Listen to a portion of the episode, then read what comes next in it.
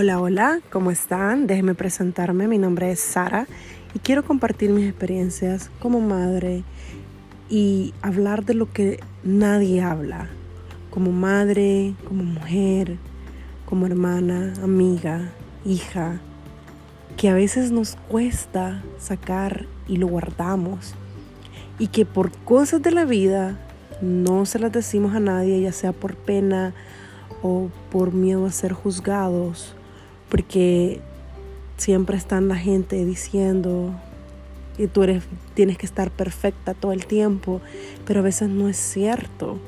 A veces nos derrumbamos por dentro. A veces no podemos más con la carga. Somos mujeres y hablo para las mujeres de una mujer a mujer. Si eres madre de familia, si eres una mujer soltera y no tienes hijos. Es lo mismo, siempre guardamos algo. Ser madre también significa ser el pilar de tu casa. Y ahora si eres madre soltera es mucho peor, la carga es peor. Entonces lo que yo quiero es expresar mis experiencias y saber que no solamente me han pasado a mí, saber de que allá afuera hay más gente, hay más mujeres que también pasan por lo mismo. Y a veces es difícil sacarlo y contárselo a alguien por lo mismo de que no quieres ser juzgada porque te van a decir pero tú te lo buscaste, eh, ese es tu marido, tú lo escogiste, quién te mandó a tener hijos o por qué no tienes hijos y cosas así. Entonces todo lo callamos y aunque todas, todas las mujeres guardamos algo, siempre estamos ahí para juzgar. Y eso no debería ser así. Una mujer no tiene que juzgar a otra mujer. Tú no tienes que juzgar a otra mujer.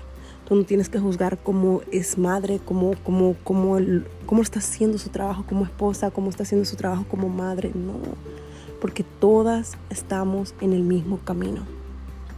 Déjenme les cuento un poquito más de mi vida. Eh, mi último embarazo, mi último parto fue hace exactamente ocho meses. Decidí que no quería saber el sexo del bebé. Decidí, fue decisión mía, no de mi pareja, sino solo mía, de no querer saberlo, de, porque, porque sería mi último embarazo y quería que fuera diferente, como recordarlo de diferente manera. Y lo que pasó a continuación fue horrible. Fue una presión que la gente te pone de que no tienes que saber qué es porque te tienes que preparar. O sea, si tú no sabes qué, no, qué es, entonces no te puedes preparar. Es una presión de las personas, ya sea de, bueno, como les digo, de mujeres a mujeres. Solo porque tú piensas que el saberlo significa prepararse para ti, no quiere decir que yo piense de la misma manera. Todos tenemos que respetarnos de la manera que pensamos, aunque no estemos de acuerdo. Pero no quiere decir que solo por eso te voy a atacar. Bueno, entonces yo decidí no saber el sexo de mi bebé. No saberlo porque para mí era una experiencia, mi última experiencia como madre, como, como, como madre no, porque como madre estoy toda la vida, pero mi última experiencia de embarazo, tú sabes que en ese momento tus hormonas están diferentes, tu cuerpo cambia y cada embarazo, si tú eres madre y me estás escuchando y tienes más de un hijo, sabes que cada embarazo es una etapa diferente y que no ha sido siempre igual. Entonces ese era mi último y yo quería, yo quería con todo mi corazón que fuera diferente, que fuera único, que fuera, o sea, memorable, que lo recordara por algo distinto a los otros. Entonces decidí hacer esto. No, la cosa es que fue que no, la gente, ay no, pero es que no vas a saber. Y es que cómo vas a prepararte, y es que cómo vas a hacer, tienes que saber, tienes que saber. Como que, ¿por qué tengo que saber? Era mi decisión y sin embargo nadie la respetó. Fueron muy pocas las personas que respetaron mi decisión cuando yo les comenté, mira, sabes que yo no quiero saber qué es. Fueron, la verdad, muy pocas.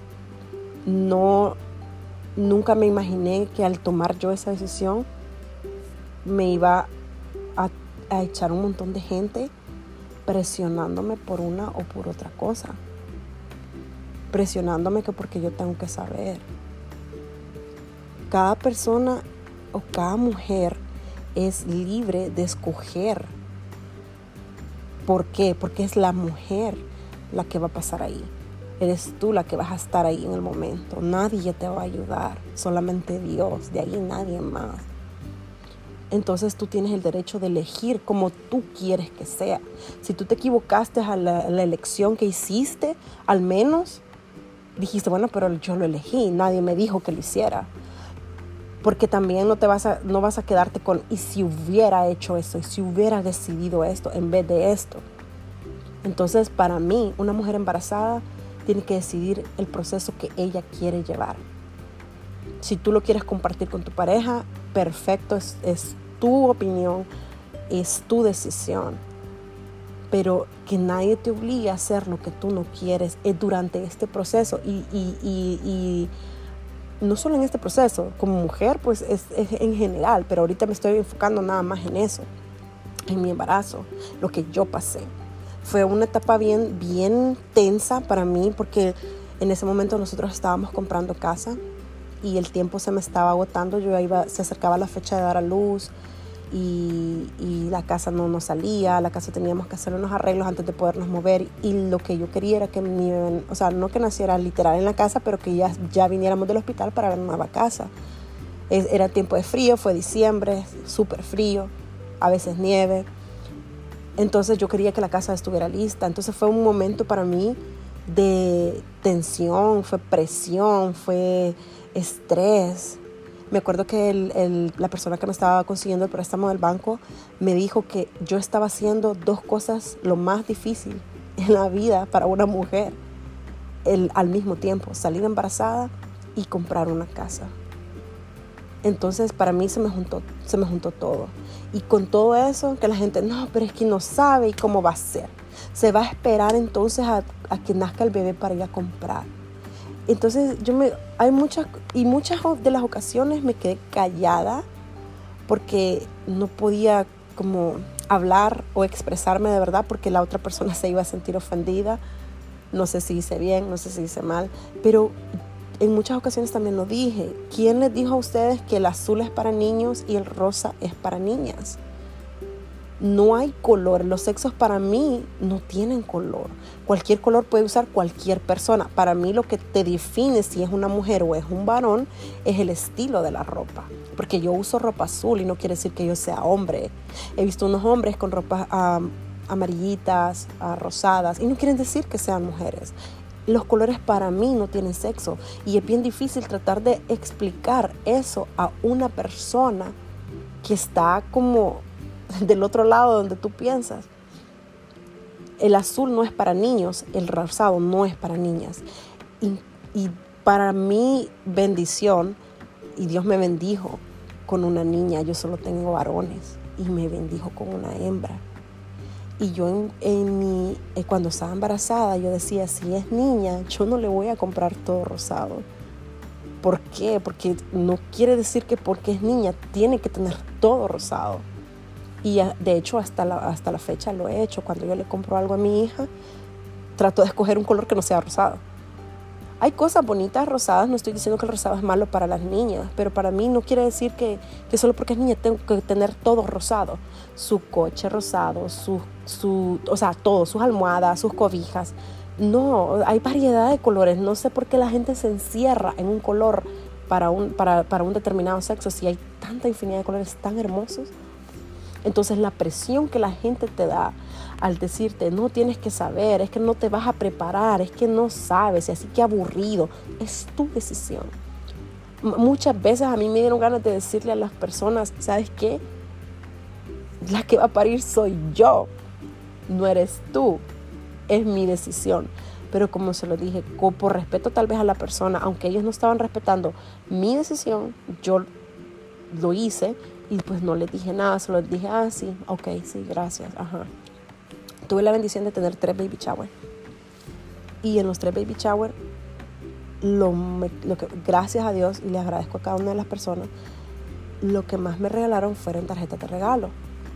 Entonces, vaya, está bien, porque ellos, como, como, como digo, o sea, se cierran en que en rosado es, es, es niña y azul es niño.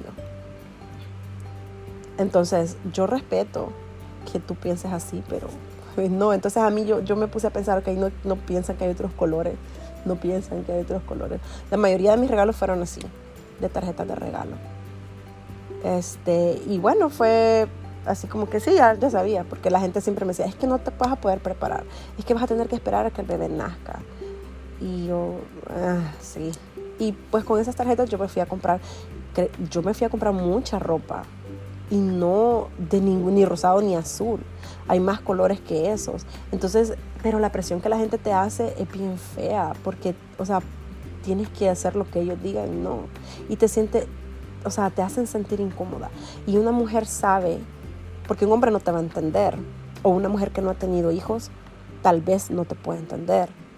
Pero cuando tú estás embarazada, estás pasando un proceso en el que tu cuerpo está, o sea, tus sentimientos están a flor de piel. En cuanto estás arriba, estás abajo, estás en medio.